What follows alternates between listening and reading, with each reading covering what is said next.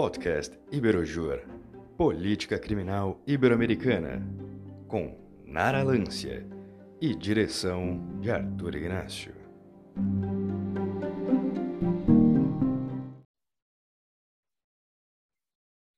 É. Olá, sejam muito bem-vindos e bem-vindas a mais um episódio do nosso podcast.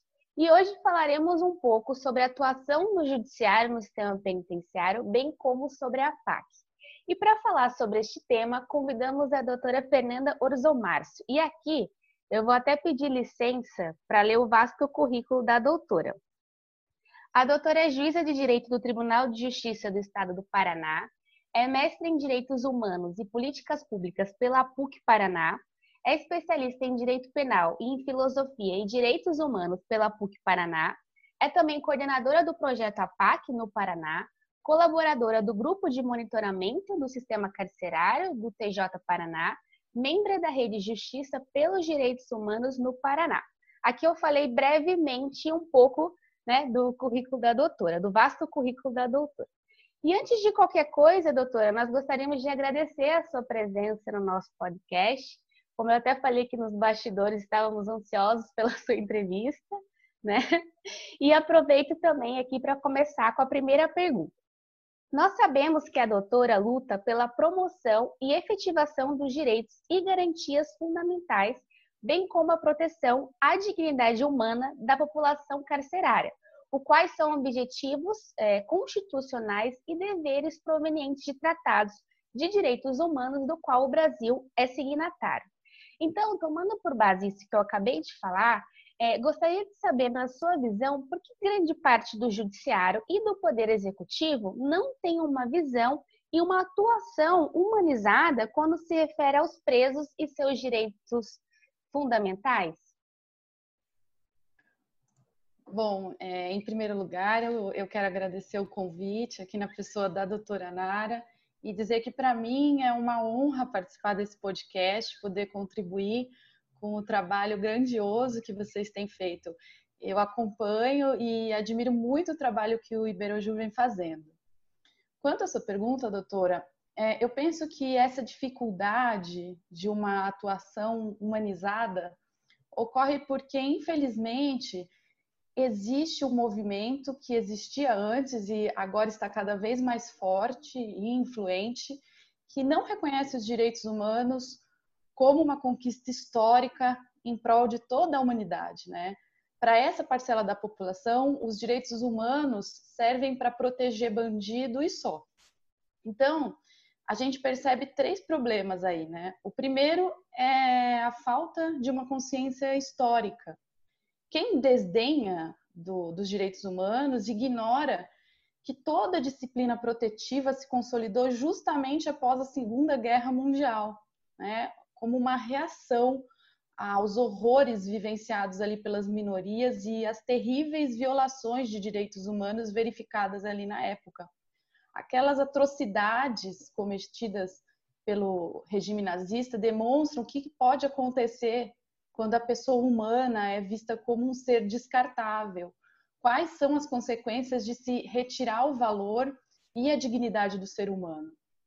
O segundo problema dessa afirmação, dessa noção de que direitos humanos é, não são conquistas importantes, é que aqueles que enxergam o, os direitos humanos como algo ligado apenas à defesa de bandidos, acabam ignorando que os direitos humanos são os direitos básicos, na verdade, de todos os seres humanos, como simplesmente o direito à vida. Estão também aí incluídos no rol dos direitos humanos o direito à moradia, à saúde, à liberdade, à educação. E a democracia, ela só se consolida quando o cidadão tem seus direitos resguardados. A escolha de um representante no Brasil, por exemplo, se dá pela maioria, pelo direito ao voto, que é um direito humano, o exercício da cidadania. Então, os direitos humanos significam justamente uma proteção em prol do cidadão em face das ações ou omissões estatais. Uma afirmação da cidadania, né? E dentre os direitos humanos existe o direito ao devido processo legal. Quando uma pessoa fala que bandido bom é bandido morto, ou que os direitos humanos devem proteger humanos direitos, ela está, de alguma forma, autorizando a barbárie. Né? Ela defende, mesmo às vezes sem ter uma consciência plena disso, a justiça pelas próprias mãos, a morte de alguém sem direito de defesa. Ela defende a vingança, como eu disse, o retorno à barbárie. Então, é, é muito difícil explicar que os direitos humanos não vão garantir uma impunidade. Eles vão, na verdade, garantir que a pessoa tenha defesa, que ela tenha um processo justo, mesmo porque nós sabemos e conhecemos muitos casos de pessoas inocentes presas por crimes que não cometeram. E mesmo culpadas, essas pessoas também têm esses direitos, né? O que não tira a sua responsabilidade pelos crimes que cometeram. Essas pessoas têm direito à vida, têm direito de não ser torturadas, de serem julgadas por uma autoridade imparcial e de terem a sua dignidade respeitada.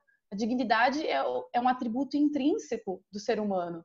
Então, direitos humanos são todos, são de, é, são de todos, né? E ninguém perde o status de, de pessoa, de pessoa humana, apenas por ter cometido um crime. E o terceiro e último problema que eu enxergo é que quando você nega que alguns indivíduos sejam titulares de direitos, você, nas entrelinhas, transforma essas pessoas em monstros. É, e é a partir desse processo de desumanização que toda sorte de sofrimento e crueldade é aceita. Quando eu, humana, não me enxergo no outro, eu quebro todo o sentimento de empatia e de comoção com, com a tragédia alheia, né? Eu, eu não me comovo com a situação do outro. E se eu não me enxergo no outro, se eu não enxergo o outro como um semelhante, é, se eu não enxergo nele algum familiar meu, eu não me comovo, né? Situação contrária acontece se algum ente da família é preso, né? Quando essas mesmas pessoas que bradam bandido bom é bandido morto vão clamar pela justiça, vão clamar por um juiz garantista, né? Pelo respeito ao devido processo legal e pela presunção da inocência. Então, a população ela acaba não gostando de direitos humanos porque ela não se identifica como sujeito de direitos humanos. Mais do que isso, ela não identifica o que são direitos. Ela acha que os direitos humanos servem para proteger bandido, como eu disse. As pessoas elas não entendem que a garantia do seu direito à vida depende do direito à garantia à vida de todos, inclusive de quem é acusado de um crime. Então, é, voltando à, sua pergunta inicial sobre a razão, a razão da dificuldade de uma visão humanizada por parte do Poder Judiciário e de outros poderes e órgãos que são incumbidos da tarefa de promover ali um, um, um sistema carcerário mais humanizado, eu penso que, que isso ocorre por conta dessa cultura de negação dos direitos humanos, essa cultura punitivista essa cultura de criação de um inimigo desumanizado a ser combatido pela sociedade de bem, né? Os valores de uma sociedade são muito importantes na forma como seus dirigentes vão tratar um problema. Então, se a sociedade não enxerga os presos como humanos, dificilmente o gestor vai voltar os seus olhares para a melhoria da situação dessa parcela da população. Em relação ao, ao judiciário em si, existe um estudo de uma intelectual chamada Ana Flausina, em que ela aponta também o poder judiciário como um espaço central de reprodução das desigualdades e de criminalização seletiva no Brasil, já que o judiciário acaba chancelando a utilização do sistema penal, né, que envolve ali as polícias e o Ministério Público, como um instrumento dessa gestão seletiva. A Ana Flausina, ela fala que esse papel chancelador do Poder Judiciário nesse processo seletivo deve levar em conta o intenso processo de burocratização a que são submetidos os magistrados. Esse processo de burocratização faz com que os juízes se vejam obrigados a, a seguir rígidos padrões comportamentais e julguem de acordo com critérios de convicção que muitas vezes são distantes da realidade dos setores vulneráveis, né? Os juízes não saem muito ali daquela letra da lei, da letra da doutrina, para ver a realidade fora do gabinete, né? Nós não somos formados para questionar, mas para chancelar, porque não nos identificamos com esse corpo social precarizado e vulnerabilizado que é destinatário da repressão estatal, né? E aí, como resultado dessa burocratização, surge um abismo de identificação entre o julgador e o indivíduo que vai ser julgado, já que o Poder Judiciário acaba não se voltando ao questionamento do modo em que o sistema penal se operacionaliza. E tem outro ponto aí, para gente, a gente concluir, sobre é, privilégios históricos, né? Que historicamente falando, os espaços de poder eles são ocupados por homens brancos que vêm de camadas mais privilegiadas. Daí é, eu entendo que pode haver essa falta de identificação, né? Enquanto isso, a maioria da população carcerária é negra e pobre, né? O desemprego atinge mais a população negra, jovens negros e de baixa escolaridade são os principais vítimas de morte violenta no Brasil. Então, nós somos uma sociedade desigual, né, de, de passado escravocrata, e que se apoia num discurso meritocrático para cobertar privilégios históricos e para naturalizar a exclusão e a criminalização de milhões de pessoas. E essa estrutura desigual acaba sendo refletida nos espaços de poder, né? no poder judiciário, no poder legislativo, no poder executivo. E aí existe esse abismo de identificação que eu falei. Muito interessante, doutora, o que a doutora acabou de dizer agora. E realmente, eu também percebo que as pessoas não sabem o conceito né, de direitos humanos. E as pessoas não têm a noção de que se um indivíduo não tem os seus direitos humanos fundamentais preservados, no fim, ninguém mais tem né? Ninguém da sociedade tem. E você sabe, doutora, que eu conheço alguns juristas, né, é, promotores, juízes, advogados, que já receberam, inclusive, discurso de ódio exatamente por serem garantistas, né, por quererem respeitar é, princípios constitucionais que decorrem das constituições democráticas. E a nossa Constituição é uma Constituição democrática, né?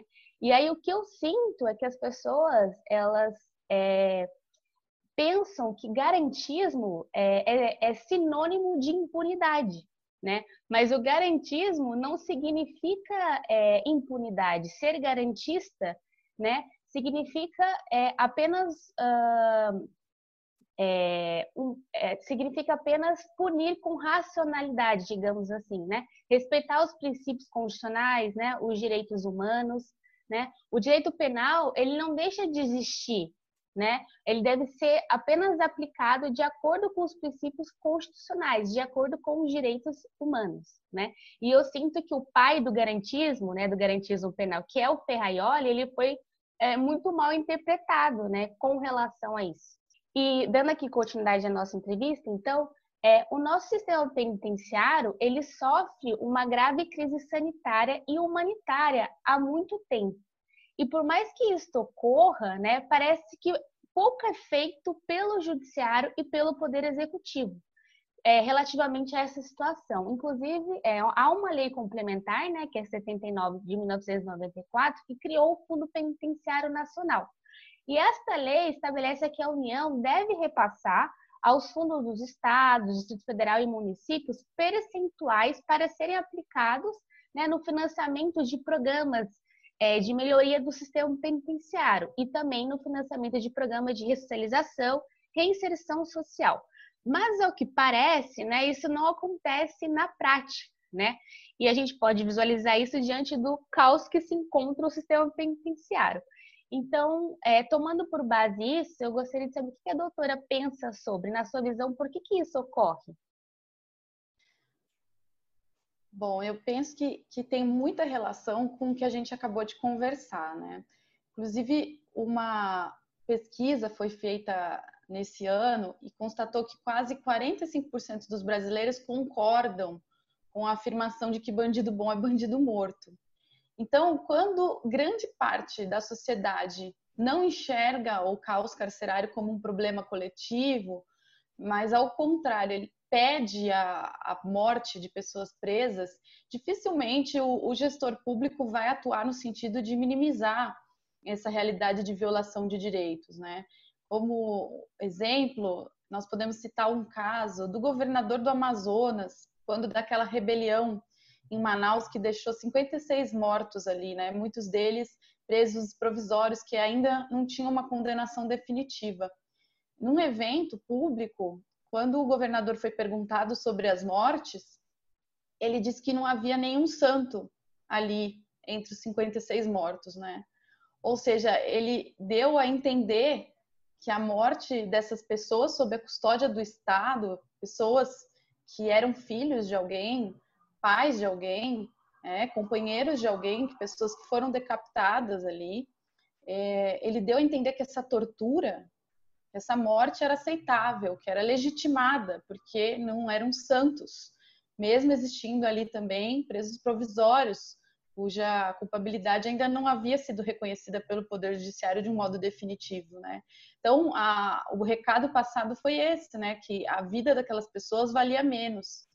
E isso é, é negar a dignidade, isso é desumanizar, né? É defender que um, o preso perde o status de pessoas, de pessoa. Mas o que ele fez foi reproduzir o que a sociedade pensa, né? Que bandido bom é bandido morto, né? Foram 56 a menos. Então, é, no Brasil, as pessoas que não têm uma condenação, que, que têm, na verdade, a condenação criminal transitada em julgada, ou seja, que não podem mais recorrer, elas têm seus direitos políticos cassados até o fim do, do cumprimento da pena. Então, elas não podem votar por toda a duração da pena. Então, esses presos definitivos, que hoje somam no sistema carcerário aproximadamente 500 mil pessoas, mas todas aquelas que não estão presas, mas cumprem pena em outros regimes mais brandos, elas não dão voto. Então, isso até poderia ser repensado, né? Os direitos das pessoas encarceradas e a suspensão do direito de voto. Se essas pessoas tivessem o, o direito de eleger representantes, talvez haveria mais chances de políticas públicas direcionadas à população carcerária, porque atualmente o que a gente vê é que essa população está completamente silenciada, né? Mas a doutora acredita que a sociedade ela influencia é, os entes federativos a não aplicarem o dinheiro dos fundos penitenciários nas penitenciárias? Alguma influência cultural nesse sentido? Da, da sociedade não cobrar os entes federativos a melhorar o sistema penitenciário? Sim, sim. Como eu disse, é, o gestor público, né, ele vai acabar se direcionando muito pelos valores da sociedade, pelo que a sociedade cobra.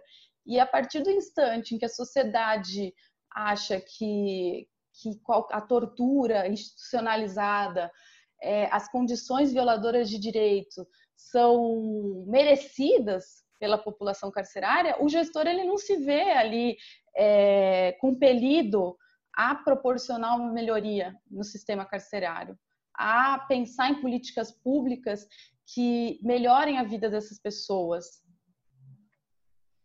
E na sua visão, o quanto a mídia a mídia tradicional, né, influenciou e influencia na política criminal adotada no Brasil? O quanto ela teria contribuído para a existência de uma política criminal seletiva? Porque até como resposta à sua primeira pergunta, é, a doutora disse que se a gente observar, né, a população é, carcerária é composta, na sua grande parte, por pessoas negras, pobres e analfabetos. O, o, a, o fato das pessoas negras, pobres e analfabetos, também a gente pode constatar em estatísticas, né? De que a maior parte da população carcerária é, é composta por essas pessoas. Então, o que, que a doutora pensa com relação à influência da mídia nessa política criminal adotada no Brasil? Bom, sem dúvida a mídia exerce muita, muita influência, né? A mídia brasileira é muito elitista e acaba reproduzindo uma visão que privilegia um olhar, né? E justamente esse olhar dos grupos que controlam o poder. E qual que, qual que é essa visão hegemônica? Nós somos herdeiros de, de, um passado colonial escravocrata. Nós somos acostumados à perpetuação de hierarquias e privilégios históricos e à naturalização da exclusão de setores vulneráveis. Né? Nós somos uma sociedade que naturaliza as desigualdades originadas desse nosso passado escravocrata. E mais que isso, que interrompe o debate das causas dessa desigualdade, que prega o mito da democracia racial, que tem coragem de falar em meritocracia num país que conta com quase 14 milhões de pessoas que vivem em pobreza extrema, né? na, na miséria absoluta. Hoje, talvez esse número seja ainda maior. Então, a mídia reproduz essa lógica meritocrática e excludente todos os dias. A lógica do, do você quer, você pode, do livre-arbítrio, a lógica que romantiza a pobreza, quando veicula ali que o fulano pedalava 100 quilômetros por dia para estudar, que o ciclano tinha três empregos para que a família conseguisse comer um prato de arroz e feijão. Segundo essa lógica romantizada, é pobre quem quer, né? Se um sujeito não consegue ocupar o seu lugar na sociedade capitalista, ele é visto como um fracassado. E aí o indivíduo que porventura vier a cometer um crime, ele é enxergado como o pior dos seres, porque ele preferiu delinquir a ter uma vida honesta, né? Essa lógica do livre-arbítrio.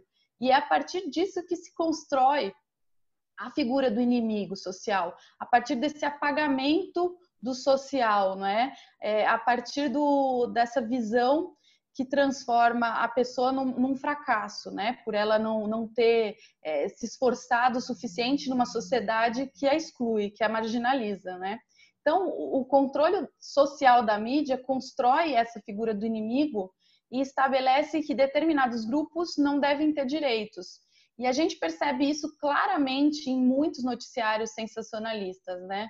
É só uma, uma, uma curiosidade aqui, esse bordão que a gente está falando bastante hoje, o bandido bom é bandido morto, ele foi criado por um, pelo apresentador Luiz Carlos Alborguete, hoje já falecido, que comandava um programa bastante sensacionalista ali, nível da Atena, Cidade Alerta. E então essa é uma, é uma curiosidade que eu fiquei sabendo aí esses tempos.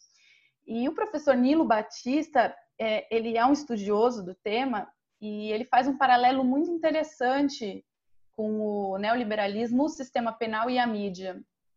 Ele diz que diante de todas as desigualdades advindas desse modelo neoliberal, como as altas taxas de desemprego, a flexibilização de direitos trabalhistas e o estímulo ao subemprego e a perda ali de direitos previdenciários em prol do, do crescimento econômico, o empreendimento neoliberal ele precisa de um poder punitivo onipresente e capilarizado para o controle penal dos contingentes humanos que ele mesmo marginaliza, né?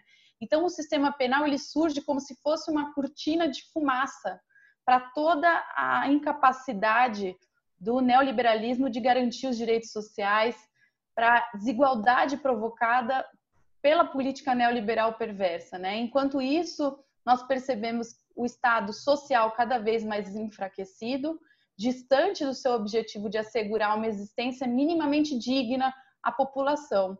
Então, o Estado penal ele cresce e o Estado social é, diminui. E é o que eu digo, né? Para alguns, é, o Estado só apareceu na forma de policial, na forma de promotor e de juiz. É, esse foi o primeiro e único contato que alguns tiveram com o Estado. O Estado nunca se nunca se apresentou na forma de Estado saúde, na forma de Estado educação, né? Então, são aquelas pessoas que são invisíveis aos olhos do Estado social, mas que são enxergadas a quilômetros de distância pelo Estado policial, né? Então, é, para concluir, a mídia, na sua tarefa sensacionalista diária de desinformar, ela acaba servindo ao encobrimento dos conflitos sociais decorrentes desse quadro desigual, né? A difusão de informações acríticas sobre o sistema penal, a dissimulação da seletividade, ao esvaziamento do debate sobre a, as suas reais causas e a estereotipação de indivíduos. E ela apresenta a prisão e até mesmo a execução dessas pessoas como uma forma de neutralização de corpos enxergados como perigosos. Como exemplo, também nós podemos pensar aqui nas notícias é, sobre mortes ocasionadas pela polícia.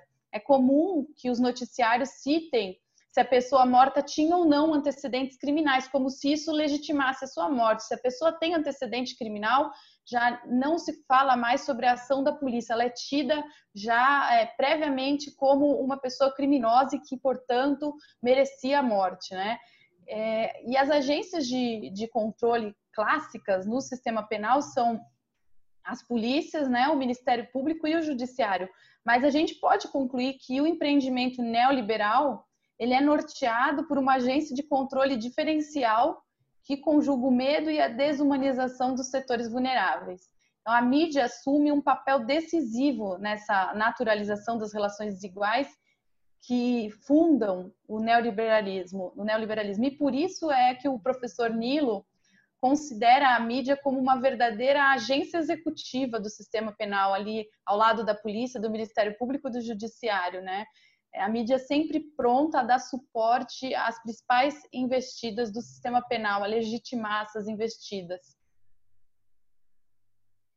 Muito interessante, muito interessante a sua visão do quanto a mídia né, influencia é, na política criminal adotada no Brasil. E, de fato, eu também sinto a mesma coisa, de que a mídia, ela, infelizmente, na verdade, a mídia ela é a principal é, formadora da opinião coletiva né? E o que eu sinto é que ela não delimita apenas a informar, né? Ela toma partido, julga e condena, né? Eu tenho muita essa sensação.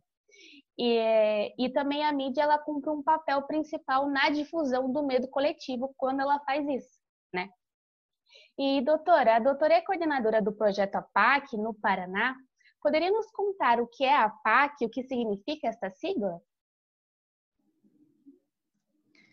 Bom, é, a sigla PAC, juridicamente falando, significa Associação de Proteção e Assistência aos Condenados. A primeira PAC nasceu em São José dos Campos, em São Paulo, em 1972 e foi idealizada pelo advogado e jornalista Mário Ottoboni. O Dr. Mário faleceu já no ano passado e ele deixou um legado inspirador, né? Uma lição de amor e, e de crença inabalável do ser humano.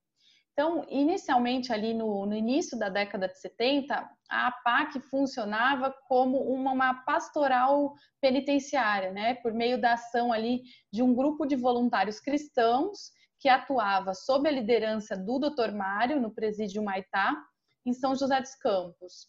Esse grupo prestava ali um auxílio moral e espiritual aos presos, Daí, nesse primeiro momento, a sigla APAC significava amando o próximo, amarás a Cristo.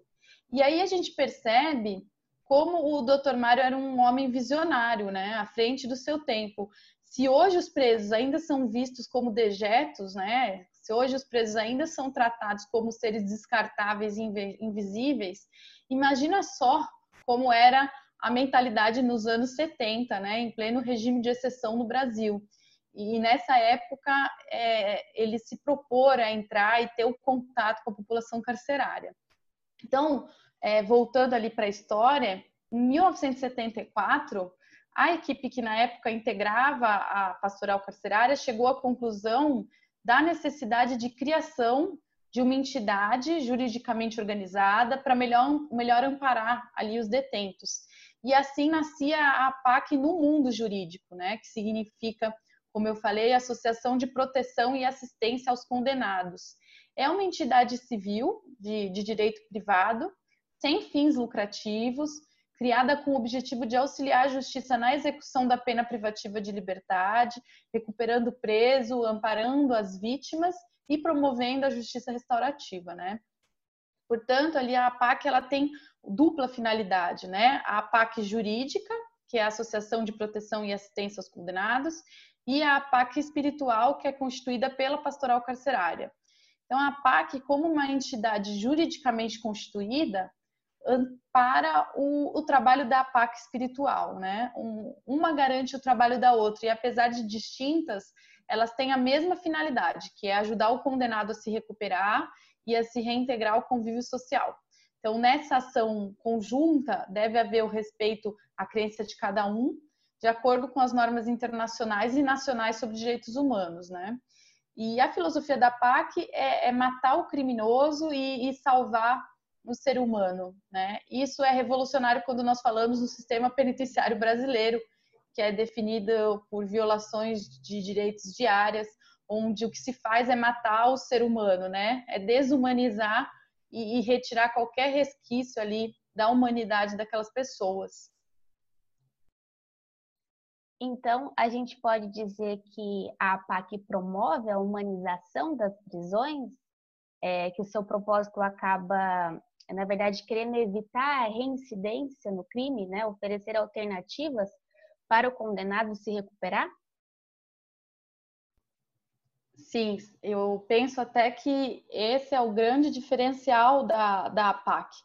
É, não só o cumprimento da lei, da Constituição Federal, que, que hoje, infelizmente, é, é algo raro, mas principalmente por humanizar, pelo, por esse olhar humanizado, por resgatar o ser humano que muitas vezes é, é apagado dessas pessoas, né?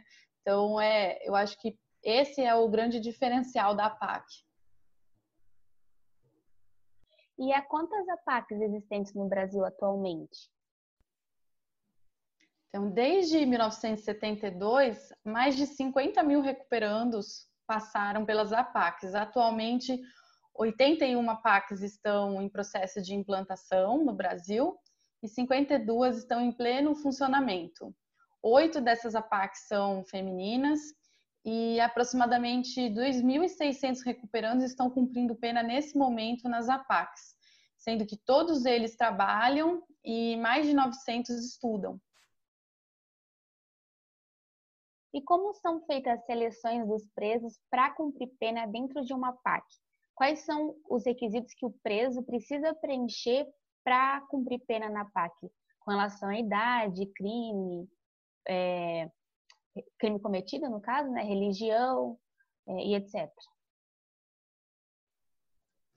Bom, quando eu conheci a, a APAC, a primeira vez que eu tive contato foi na APAC ali de, de Barracão, ali na fronteira do, do Paraná com a Argentina. E logo ali na entrada existe uma frase para você entrar ali nas celas que, assim, aqui entra o homem, né? O, o delito fica lá fora. Então, para entrar na PAC, não se olha a natureza do crime ou o, o, montante da pena, né? Não se faz nenhum juízo de valor sobre a gravidade do crime, até porque essa é uma tarefa do juízo do processo de conhecimento, né? Ao juízo da execução, cabe apenas executar, executar essa pena e não julgar e punir novamente o indivíduo por um fato que ele já foi punido, né? Então, os únicos requisitos básicos para transferência são que o preso seja condenado, ainda que seja provisório, ou seja, sem condenação transitada em julgado, que o preso tenha sua família residindo na comarca, e isso é importante, depois eu posso explicar, por conta da, da importância da família nesse processo de recuperação no método, e que o preso manifeste por escrito o seu desejo de cumprir a sua pena na PAC e o seu compromisso de seguir todos os regulamentos da instituição e que o preso entre para uma lista de espera, né? Sendo que os primeiros a ser transferidos seguirão ali um critério único que é de antiguidade nessa lista. Um dos requisitos também é que o preso tenha que estar tá cumprido pena no sistema, sabe? Ele deve ter passado pelo sistema comum. Então, o magistrado também pode estabelecer algumas outras condições, mas a PAC não interfere de maneira alguma na transferência dos presos, né? Ela apenas envia semanalmente um ofício ao Poder Judiciário informando o número de vagas na instituição. Então, nós podemos dizer que a PAC, ela cuida do trabalho de recuperação e de fiscalização dos condenados da comarca, sempre observando a legislação vigente, né? Sob a, a supervisão direta do juiz corregedor dos presídios e também do promotor de justiça, né? A PAC, então, como um órgão auxiliar da justiça, ela somente poderá receber recuperandos quando houver uma ordem expressa do juiz da execução da comarca sede da PAC. Mas a doutora é, saberia informar é, qual a capacidade máxima da PAC é, com relação aos presos?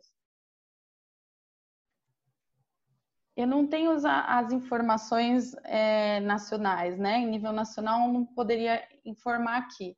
Mas o que se tem no método é evitar que haja muitos, muitos recuperandos numa mesma, num mesmo local, porque isso acabaria dificultando a aplicação do método. Porque, como nós já dissemos aqui, o método é fundado nessa valorização do ser humano, né, na humanização. Quando se tem muitas pessoas, isso pode ser prejudicado, né? Esse contato, esse auxílio mais de perto.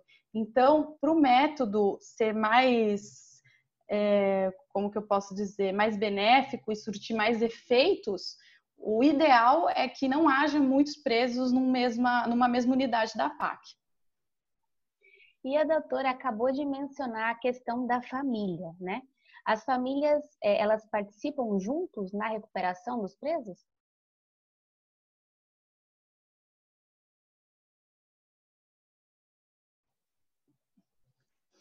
Sim, é, a família é um dos fundamentos importantíssimos da APAC, né? A APAC, ela proporciona aos recuperandos manter ali uns contatos telefônicos e correspondências diárias com os familiares, né, principalmente em dias comemorativos, como os dias dos pais, das mães, o Natal, o Dia das Crianças, quando são ainda concedidas ali visitas especiais, né?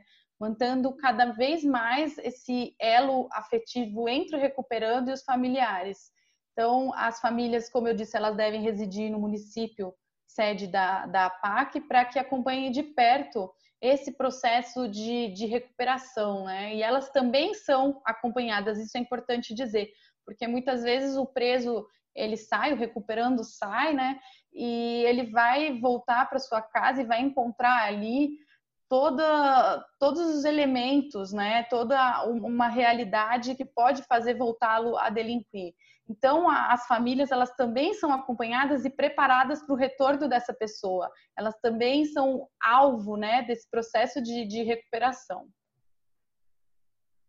Muito interessante isso, porque a psicologia ela diz muito isso, que o ambiente é, em que a gente está inserido influencia muito no nosso comportamento. Então, muito interessante é, realizar esse trabalho juntamente com, a, com as famílias dos presos. E, doutora, eu já li críticas de que a PAC seleciona os presos e que isso acaba sendo injusto e prejudicial aos demais. Essa informação está correta?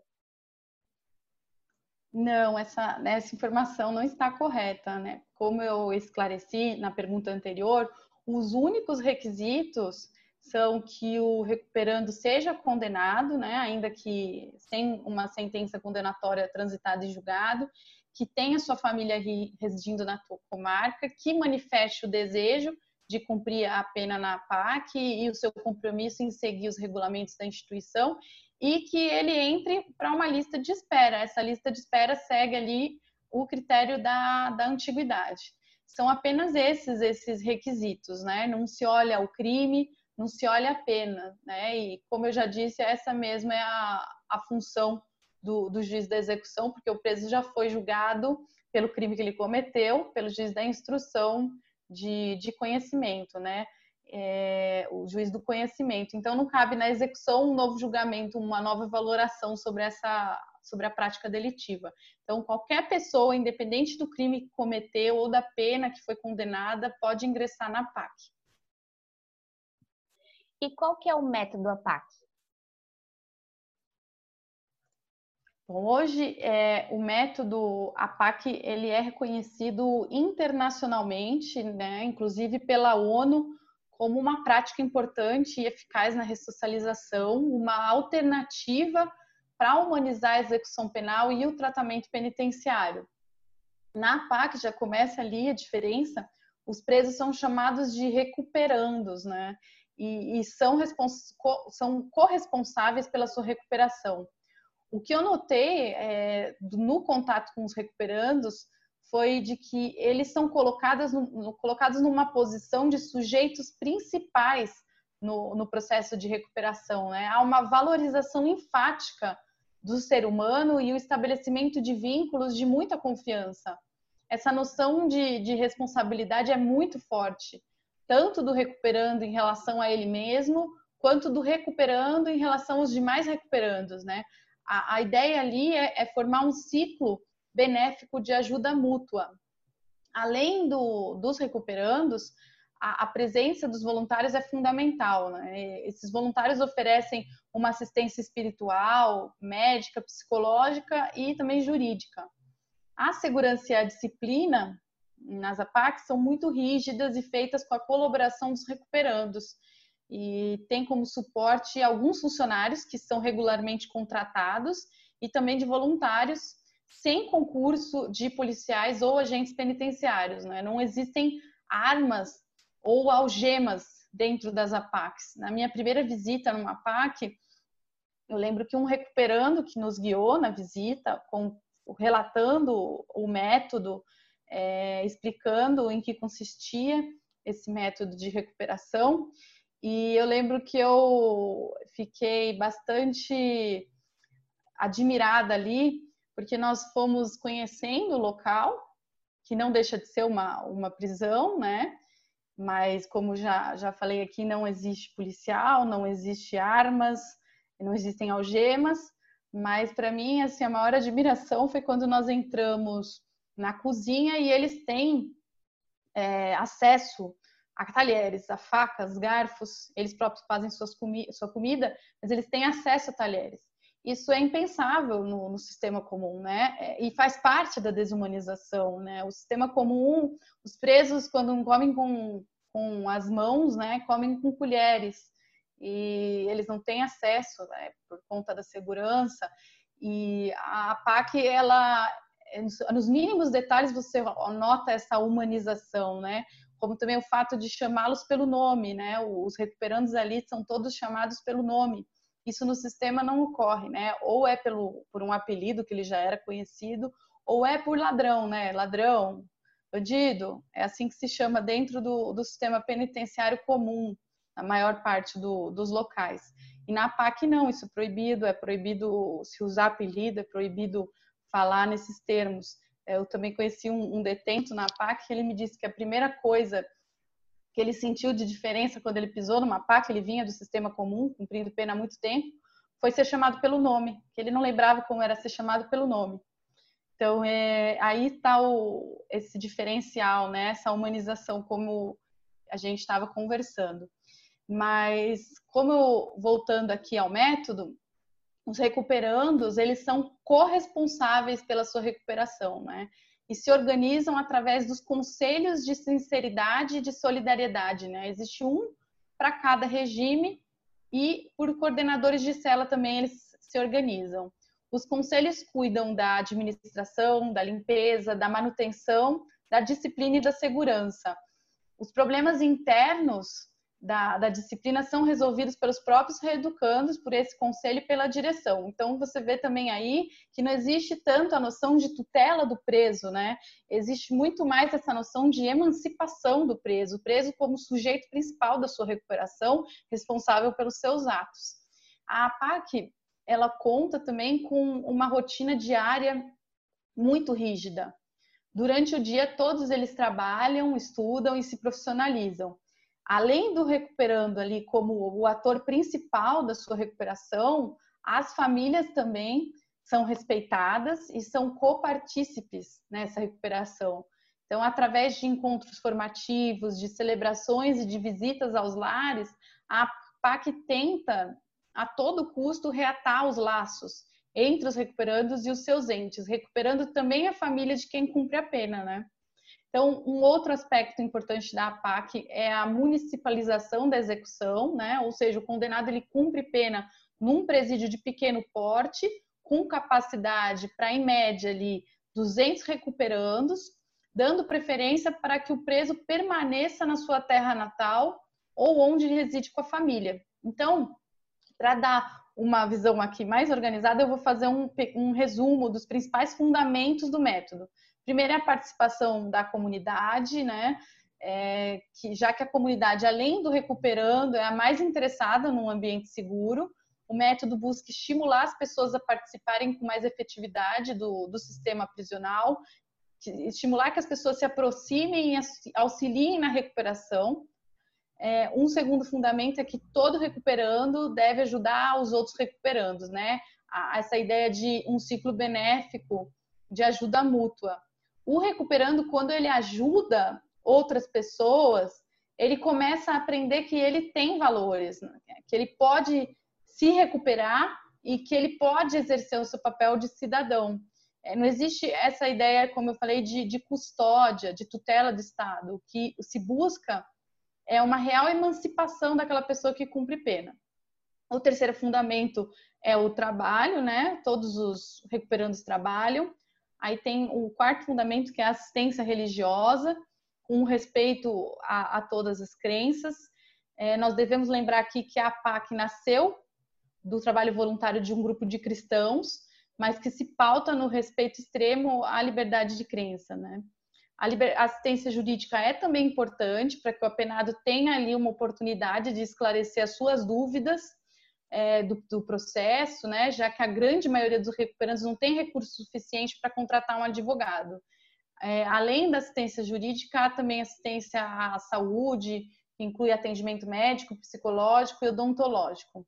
A valoração humana, que é, é outro fundamento do método APAC, que o, o diferencia ali de, de outros métodos, a família, outro fundamento, o voluntariado, é, é uma peça também importante, o voluntário é uma peça mais importante, na verdade, para a funcionalidade da, da entidade, é o segredo de todos os dados positivos, né? Pois todo serviço ali é realizado gratuitamente como uma forma de doação e de crença no ser humano. Os voluntários são preparados por meio de um curso de estudos e formação, composto por 42 aulas, com duração de uma hora e meia cada aula. Então, é, o outro ponto de destaque é que a partir dos voluntários são formados casais padrinhos que assumem o papel da família para aqueles recuperandos que se encontram sozinhos, sem o apoio familiar. Há também o quadro de, de funcionários contratados, tá? além dos voluntários. O Centro de Reintegração Social é também um fundamento do método, né? com a finalidade de agrupar familiares, voluntários e administradores para desenvolver as atividades com mais eficiências, né? É, eficiência. Então, o método APAC criou o Centro de Reintegração Social, que trabalha com regime fechado, semiaberto e aberto, seguindo as normas da Lei de Execução Penal em seus artigos ali 91 e 92. E, por fim, o mérito é um importante fundamento do método APAC. O Brasil adotou o sistema progressivo de cumprimento de pena e, por isso, todas as atividades do recuperando durante a execução da pena são anotadas em uma pasta prontuário para que ocorra uma avaliação individualizada, né? Há um sistema muito organizado de valorização do mérito do, do apenado, né? Que é realizado por meio de uma comissão especial com o objetivo de estabelecer ali pontuações de acordo com seu bom comportamento, elogios, faxina, trabalho, voluntariado, né? Então, esse sistema permite que haja uma redução da pena conforme a pontuação obtida pelo presidiário, pelo recuperando. Muito interessante, né, o método APAC, e eu achei muito legal, inclusive, a, com relação às crenças, né, é, que eles buscam é, ressignificar né, as crenças negativas por crenças positivas, né? As crenças negativas, no caso de que eles são seres inservíveis para a sociedade, né? Porque, por crenças positivas de que eles podem se é, podem sim ter outro destino, é, outro comportamento, e eu achei é, legal também o fato deles serem chamados pelo nome, né? Porque quando a gente é chamado pelo nome, a gente se sente importante. Eu mesma, quando alguém vira e fala Nara, eu penso, opa, essa pessoa, ela me conhece, ela sabe o meu nome, né? Então, a gente acaba se sentindo importante, né? Digamos assim. Não ser inservíveis, né? Para a sociedade, como muitos deles se sentem. Tem a questão com relação até à autoestima, né? Que eles são valorizados, né? De que eles podem sim é, seguir outro caminho, né? E doutora, é, por acaso há algum para a doutora é, há algum é, alguma diferença principal entre o método da APAC para uma penitenciária comum? Então, é, como eu já disse no nosso começo de conversa, o método em si, ele cumpre a lei de execução penal, né, e a Constituição Federal, respeitando também os tratados de direitos humanos dos quais o Brasil é signatário. E bem por isso, esse método pode parecer inovador numa sociedade que é acostumada à barbárie, né, uma sociedade que é acostumada à violação de direitos Hoje a gente percebe que, que cumprir a lei é inovar, né? Descumprir é o normal. É, a lei diz ali que a, que a execução penal tem por objetivo efetivar as disposições da sentença ou da decisão criminal e proporcionar condições para a harmônica integração social do condenado. Hoje, o que a gente vê é, é que há um total descumprimento a esse dispositivo, né? E a PAC surge assim é como uma concretização das finalidades da pena previstas em lei ali, e mais que isso, uma concretização da própria Constituição Federal. Mas mais que esse cumprimento da Constituição e da Lei de Execução Penal, eu penso que é o que a doutora falou também. É, o método APAC ele é revolucionário porque ele se pauta na ideia de valorização do ser humano, nessa tentativa de fazê-lo assumir a posição de sujeito principal da sua história, esse resgate de, de autoestima, de senso de responsabilidade, de coletividade. Veja só, não existem armas e não existem algemas ali, né? E mesmo assim, nunca na história foi verificada uma rebelião ali. Então, assim, é esse senso de, de responsabilidade, essa construção de laços de solidariedade. Então, é, eu penso que essas características do, do método APAC são realmente revolucionárias no nosso sistema prisional. Muito interessante, porque as crenças, é, é, infelizmente, elas influenciam muito no nosso comportamento. E as nossas crenças são construídas na infância, né? Ou por forte impacto emocional ou através de repetição.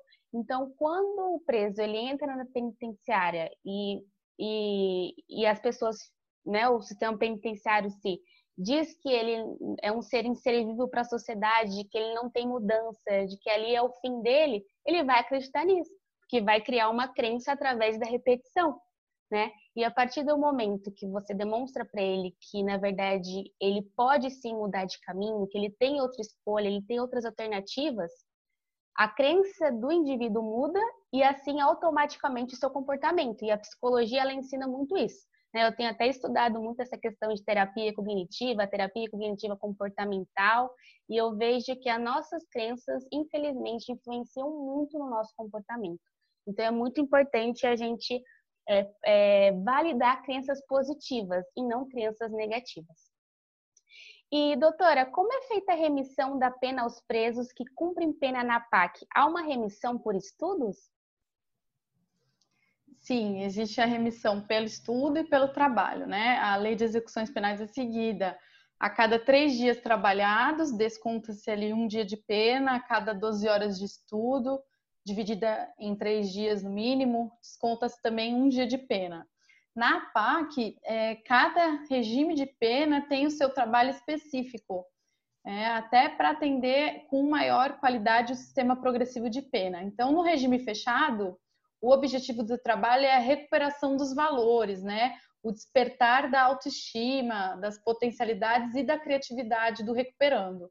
A ênfase ali, então, é o trabalho artesanal, né? e de uma forma mais diversificada possível. Então a gente percebe que o trabalho no regime fechado ele não tem por objetivo ali a obtenção de lucro, ainda que algumas peças elas possam ser vendidas pelos recuperandos e com isso eles possam pagar algumas pequenas despesas pessoais e ajudar as suas famílias. O trabalho no regime semiaberto, já é, assim como no regime fechado, ele também não objetiva o lucro, né? A finalidade desse regime é a profissionalização o regime aberto aí é o momento da inserção social. Né? Ao final, é, é preciso é, frisar que a prioridade do método APAC deverá ser sempre a recuperação do preso, né? Nunca objetivar lucros para que a entidade seja autossustentável. E nós podemos considerar a PAC como uma parceria público-privada, tendo em vista que não é uma privatização, já que a titularidade continua com o poder público? Não, doutora. É, a parceria público-privada é um contrato, né, pelo qual o parceiro privado assume o compromisso do investimento para uma construção do sistema penitenciário em um modelo de cogestão, né? É, a operação e a manutenção desse sistema se dá mediante a remuneração periódica paga pelo Estado, né? E é vinculada ao seu desempenho ali na prestação de serviço. A PAC, ela não visa o lucro, ela é movida por, por voluntários e auxilia os órgãos da execução no cumprimento da lei. E existe até, doutora, a doutora bem fez ali é, um apontamento de que não se confunde com uma privatização, já que a titularidade continua com o poder público, mas sabe que existe é, uma grande confusão nesse, nesse aspecto. Muitas pessoas é, dizem que a PAC seria um modelo de privatização dos presídios, o que está equivocado, né? No contexto ali do, do neoliberalismo, a opção política para a superação da crise do sistema carcerário tem sido realmente a privatização dos presídios, né? A mercantilização da prisão a privatização de presídios tem como principal cartaz a redução ali do, dos custos do Estado com os presos nesse cenário de superlotação penitenciária, né? Mas ao contrário desse discurso oficial de contenção de gastos, a gente percebe que a prisão, na verdade, ela vira ali um, um nicho de mercado, né? O preso ele é categorizado como um produto de um negócio altamente lucrativo e essa lógica de, de investimento é simples, né? Quanto mais presos, mais verbas estatais serão repassadas para as empresas, né? Então, dessa operacionalidade, a gente percebe a finalidade real da privatização, o lucro de, de empresas privadas a partir da expansão do encarceramento em massa, né? Então, por isso eu acho importante a gente falar aqui sobre a diferença da PAC com a privatização, por conta desses resultados, né? É, acho que é importante a gente frisar essas diferenças. Nos Estados Unidos, que é um dos primeiros países da, um dos primeiros países que implementou essa política de privatização, lá o resultado é o posto de país um maior encarcerador, né, do mundo, país com a maior população carcerária do mundo, com mais de 2 milhões de pessoas presas, né? Lá, um único complexo penitenciário tem um superávit anual de 50 milhões de dólares. Então, numa visão tipicamente capitalista, as empresas privadas que administram as penitenciárias nos Estados Unidos olham apenas para os estabelecimentos capazes de gerar lucros, ou seja, aqueles considerados como ponta leve dos sistemas, estabelecimentos de pequena e de média segurança. As empresas deixam o Estado responsável pelo setor mais problemático do sistema prisional. Essas empresas não pegam penitenciárias problemáticas, né? Elas visam ali o lucro, onde pode dar mais lucro. Então, o desinteresse das empresas pela administração de presídios considerados de segurança máxima se dá porque assumir esses locais implicaria um maior custo, né? Investimentos em equipamentos de alta tecnologia e uma maior preocupação com rebeliões e fugas ao contrário do que, está, que acontece na ponta leve do sistema, onde o investimento ali é menor e o lucro é garantido. Então, a gente percebe que o objetivo da execução penal ali é completamente desvirtuado, que a finalidade ressocializadora acaba relegada a um segundo plano, né? Sendo o foco principal a lucratividade que o preso pra, passa ali a representar, né? Tanto é que também os índices de reincidência nas prisões privadas giram ali em torno de 60%. E existe aí também uma questão ética, né? Mesmo na PAC, é importante a gente dizer aqui que a gente não quer romantizar a cadeia, né? A, a dor, o sofrimento, a perda de, da autoestima e a estigmatização, o rompimento de laços familiares e afetivos são indissociáveis do encarceramento. Não há como afastar esses efeitos do encarceramento, inclusive na PAC. Há sofrimento na PAC, né? A prisão em si é sofrimento. Então, é nesse contexto de inevitável imposição de sofrimento ao recluso que grande crítica tem sido feita à privatização dos presídios. Uma vez que está possibilitando ali o aferimento de lucro em detrimento do sofrimento humano. Dinheiro advindo do sofrimento, né? Então, a privatização das prisões ainda tem o condão de afastar por completo a participação da comunidade na execução da pena. Essa participação que é tão salutar e capaz de excelentes resultados, a exemplo do que tem feito as APACs no Brasil. Como a gente conversou, é, quando a sociedade muda, os rumos da política mudam também, né? Não tem como uma sociedade entender que bandidos são monstros, é, assassinos, e o gestor público é, se vê compelido a melhorar as condições de vida dessas pessoas. Então, o modelo apaquiano ele é muito diferente de, de uma mera privatização dos presídios ou até de um contrato PPP, porque a PAC é uma entidade que apenas representa a sociedade civil, que é movida por voluntários e sem nenhuma finalidade lucrativa. A PAC não é remunerada para receber ou ajudar os condenados. Ela se mantém através de doações de pessoas físicas, jurídicas e de entidades religiosas, de parcerias e de convênios com o poder público, de instituições educacionais e de outras entidades, né? Então, a captação de recursos vem daí. É, as APACs elas podem auxiliar o, o, Estado nas difíceis tarefas ligadas ali à execução penal, inclusive, incluindo aí a administração dos presídios, desde que o Estado concorra com os recursos necessários para a manutenção do estabelecimento, né? É, então, não há aqui, de forma alguma, uma desresponsabilização do Estado perante a efetivação dos direitos da pessoa presa. Então a gente pode dizer que a PAC ela opera auxiliando o poder judiciário e o executivo na execução penal e na administração do cumprimento das penas privativas de liberdade? Exatamente, doutora. Ela opera auxiliando, mas jamais desresponsabilizando o, o Estado. Né? É, é, bem esse o, o, o, resumo da questão. E é isso que faz diferenciar a PAC de uma mera privatização. E, doutora, diante de tudo que a gente falou da PAC aqui até o presente momento, a doutora considera o, proje o projeto, né, no modelo atual positivo é, como ampliá-lo e melhorá-lo de forma que não ocorram violações aos direitos humanos fundamentais causados pela política carcerária atual de um presídio comum? Bom, a PAC, ela não é um, um, modelo de recuperação de presos, né? Mas sim é uma alternativa viável frente ao estado de coisas inconstitucional que define o, os presídios brasileiros, né? Nós sabemos que esse método ele não pode ser aplicado indistintamente, né? Até mesmo porque um dos fundamentos basilares do método é o de que ele não pode ser imposto. O recuperando tem que demonstrar interesse em cumprir a sua pena na PAC e concordar com suas regras. Não é todo recuperando que vai ter esse interesse, sabe? É, apesar de não existir é, nenhuma, nenhum critério que selecione os presos, além daqueles que eu falei, é, não, não dá para aplicar indistintamente por conta dessas particularidades. Então, é, além disso, a APAC, ela assume a tarefa de administrar os centros de reintegração social, né?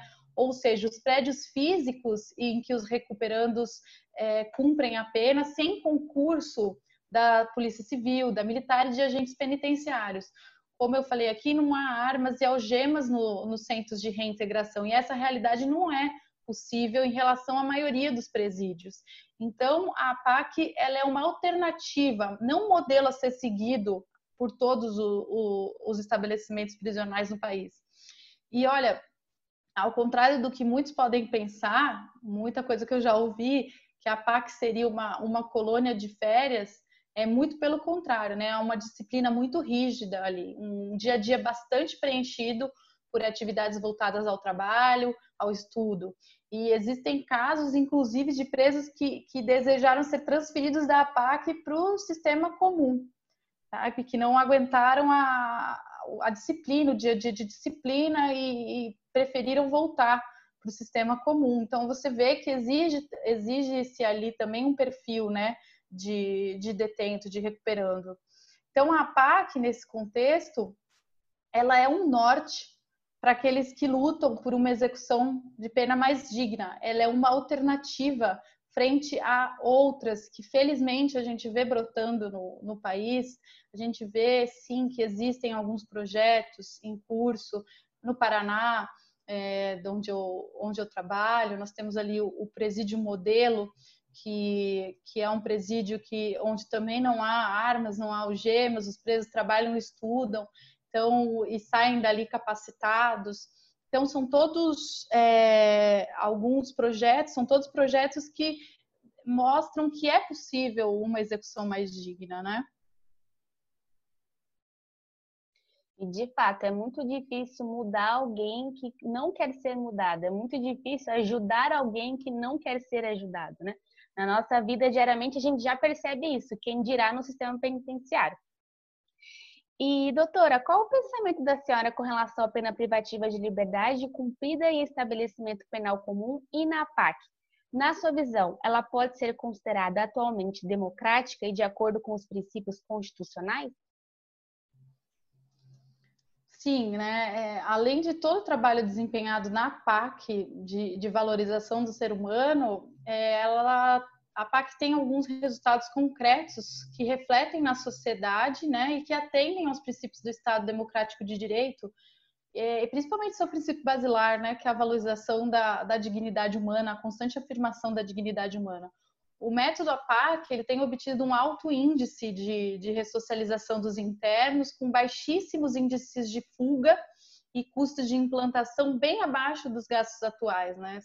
Existe uma auditoria que foi feita pelo TCU e foi divulgada em 2019. Segundo esse estudo, o Brasil gastou quase 16 milhões para custear os sistemas prisionais em 2017. Precisaria investir mais 6 bilhões por ano até 2037 para dar mais estrutura e acabar com o déficit de vaga nas cadeias. Esse levantamento aponta também que um preso no país custa, em média, 23 mil reais por ano, ou seja, aproximadamente 1.900 reais por mês. 1.900 reais por mês para manter uma estrutura superlotada, precária e violadora de direitos. Né? O Brasil, como eu falei, gastou aproximadamente 16 bilhões para custear os sistemas prisionais em 2017 e o que nós temos é esse quadro de, de violação de direitos. Existem ali também os, os, dados do último Infopem, é, que também acho importante falar aqui. Nós, o Brasil tem quase 800 mil pessoas encarceradas, né? E existe um déficit de mais de 300 mil vagas no sistema penitenciário. E dessa massa carcerária, quase 30% são presos provisórios, né? Presos que ainda sequer têm uma sentença condenatória definitiva. Nós somos a terceira maior população carcerária do mundo e não paramos de crescer. Né? Então, qualquer investimento ali nunca vai ser o bastante, porque nós não paramos de crescer. Nós estamos atrás apenas dos Estados Unidos e da China. Nós passamos a Rússia. Então, é, para o TCU, a gente precisaria investir ali 97 bilhões em 18 anos seguidos para extinguir, extinguir esse déficit de vagas no sistema prisional, reformar as unidades prisionais precárias e viabilizar seu pleno funcionamento. Porém, como eu disse, nós não paramos de crescer, nossa população carcerária não para de, de crescer, então esse investimento vai ao infinito. Então, é, segundo dados ainda do, do Infopem, nós estamos muito longe de, de proporcionar uma execução penal digna no sistema comum. Desses quase 800 mil presos, presos apenas a, ali 150 mil trabalham, ou seja, pouco mais de 20% da população carcerária tem acesso ao trabalho. O restante continua sem acesso, continua ali numa, numa realidade violadora de direitos, no ócio. Os números relativos aos, estudos são ainda mais preocupantes, né? Do total ali de 800, quase 800 mil presos, apenas por volta de 125 mil estudam, ou seja, pouco mais de 16% da população carcerária. Já na PAC, o gasto médio do recuperando gira em torno de R$ 1.200. Além disso, ali todos estudam e trabalham. Não há registro de rebelião desde a sua criação e a média de reincidência é de 15%, enquanto que no sistema comum gira em torno de 80%. Então, o investimento na PAC, além de ser menor, ele vai para uma execução penal realmente digna, uma execução penal realmente efetiva. E na sua visão, é, o preso que cumpre pena em estabelecimento prisional comum acaba cumprindo pena muito mais rigorosa das quais eles foram condenados? Bom, no fim, o que acontece é que o preso que cumpre pena num estabelecimento prisional violador de direitos, um estabelecimento prisional que é o lugar comum no, no Brasil, ele acaba não somente cumprindo a pena, mas também pagando com a sua dignidade. E mais que isso, a Constituição Federal diz que a pena não passará da pessoa do condenado, né? Ela acaba também passando, porque se há quem sofra com essa realidade são os familiares, que crime nenhum cometeram, mas que acabam sendo também submetidos a uma realidade violadora de direitos, para, por exemplo, visitarem seus parentes, são submetidos a revistas vexatórias, são humilhados, é, vivem aquele dia a dia de tensão, de saber como que, que seu filho está, como que seu companheiro está, então, é, o, o que acontece é que a pessoa que é colocada num estabelecimento que não cumpre a, o, a Constituição Federal, ela acaba pagando a mais, sim. É, a gente diz até que o Estado acaba, é, ela acaba ficando com crédito perante o Estado, perante essa violação de direitos. Tanto é que a gente vê que hoje em dia existem algumas ações é, ingressadas aí por advogados cobrando do Estado por toda violação de, de direitos sofrida pela pessoa encarcerada. A pessoa tem que cumprir sua pena, mas nada além disso, né? É, ela não tem que pagar com a sua, com a sua dignidade. Muito interessante, de fato, nunca um direito é tão distante, foi tão distante da sua teoria para a sua prática, né? E hoje em dia isso acontece muito nos, nos estabelecimentos prisionais. E doutora, para finalizar, tomando por base a sua experiência como juíza, o que pode ser feito na sua visão pelo judiciário e pelo poder executivo para a diminuição da criminalidade no Brasil? Bom, é, eu penso que enquanto nós pensarmos a prisão como a solução para todos os nossos problemas, eu não vejo muita saída para um futuro melhor, né? Os índices de, de reincidência no sistema comum são altíssimos e provam que a prisão não regenera ninguém, pelo contrário, ela transforma muitos meninos e meninas jovens em delinquentes contumazes. Então, a, a sociedade e o poder público precisam se dar conta de que o crime demanda uma análise muito mais profunda do que a, a tese do, do livre-arbítrio, de que uma pessoa comete crime porque ela quer ou por um mero desvio ali de caráter isso é muito raso, né? E faz com que inúmeras injustiças sejam cometidas em face justamente das camadas marginalizadas, que são historicamente expostas a condições indignas de vida e a mais absoluta invisibilidade perante o, o restante da sociedade, né? É, considerando todo o nosso passado escravocrata, o machismo e o racismo que ainda definem a nossa sociedade, o sistema penal acaba servindo para perpetuar essa lógica desigual. E o sistema penal brasileiro, além de ter sido genocida e ser genocida, ele tem a seletividade e a estigmatização como marcas estruturantes. Se a, as camadas dominantes estão ali, em sua maioria, nos espaços de poder, se elas são responsáveis por esse controle político, legislativo, é óbvio que elas não proporiam medidas contra si, si, mesmas, né? Então, quem sofre esse processo de estigmatização e de opressão é o povo negro e pobre. As classes superiores etiquetam as classes inferiores, né? Elas oprimem os etiquetados e imunizam os iguais. Então, o Zaffaroni, que é um, um grande jurista argentino, ele diz que essa seletividade pode ser tanto no campo quantitativo, que diz respeito às condutas que são atingidas pelo sistema penal, quanto no aspecto qualitativo, que se refere aos grupos de indivíduos a quem é dirigido. E essa seletividade do sistema penal, que precisa ser problematizada pelos atores da, da justiça, demonstra que o sistema penal não alcança todos os delitos e os delinquentes, mas apenas alguns crimes cometidos por parcelas vulneráveis.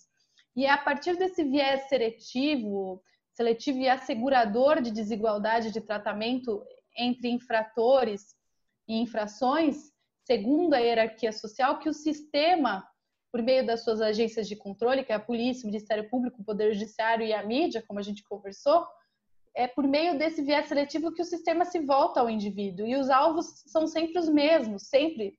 Né? Isso precisa ser problematizado. Por que, que nos cargos de poder estão os brancos, os homens brancos, e por que que nas cadeias nós temos uma população carcerária de mais de 60% formada por pessoas negras, pessoas que não tiveram acesso ao estudo com ensino fundamental incompleto, pessoas moradoras de territórios periféricos? Por quê?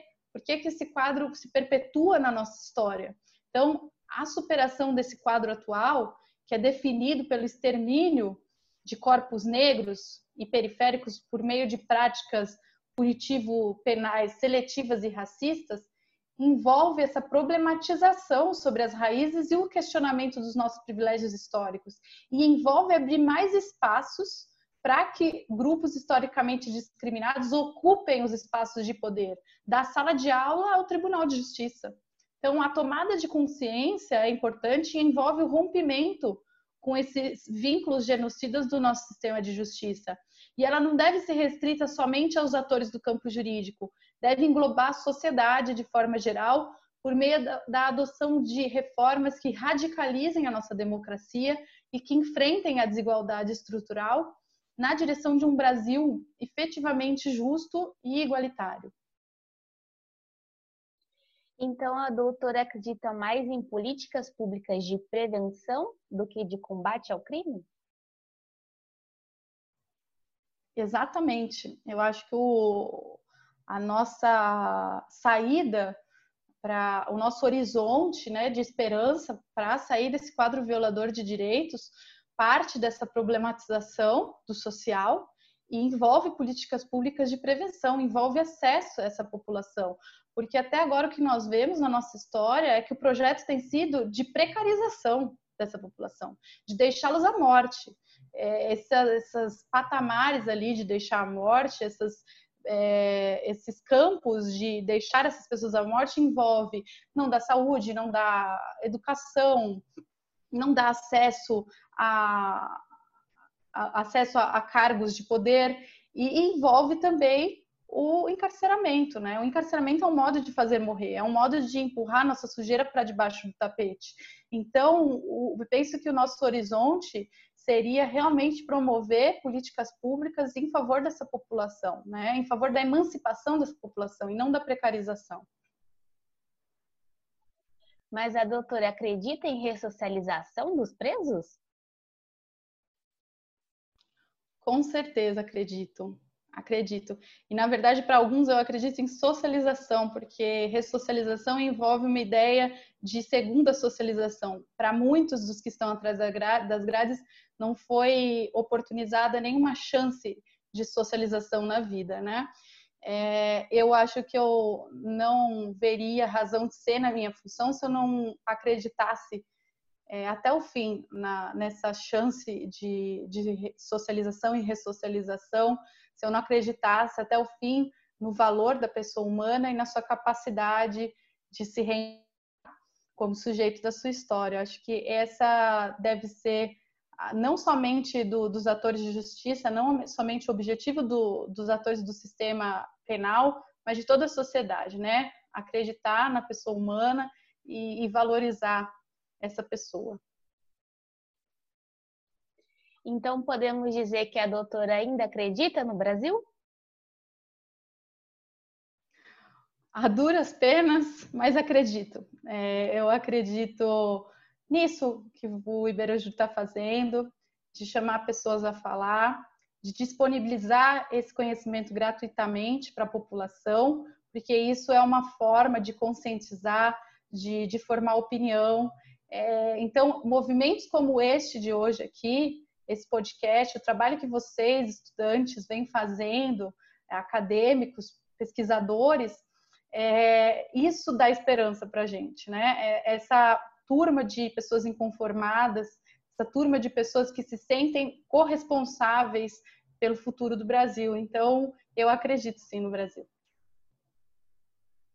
Muito interessante seu posicionamento e eu também acredito no Brasil ainda. Eu acho que enquanto houver esperança, ainda há chance de mudar.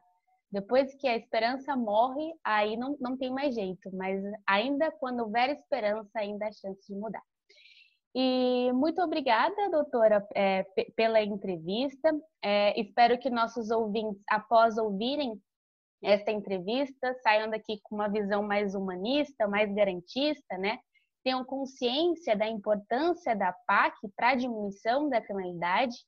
É, aproveito também para deixar registrado aqui a minha admiração pela doutora e, e para dizer que o nosso país precisa de mais juristas, né, com uma visão humanista. E, e para finalizar, realmente, a doutora gostaria de fazer mais alguma consideração? Somente agradecer demais o, o, convite, me sentir lisonjeada. Como eu já disse, admiro demais o trabalho de vocês e fico aqui à disposição para novos bate-papos. Acho que é, é disso que a gente está precisando, né? A gente está precisando de luz, a gente está precisando de conhecimento, de ciência. E por isso eu parabenizo mais uma vez o trabalho que vocês vêm desenvolvendo. Muito obrigada.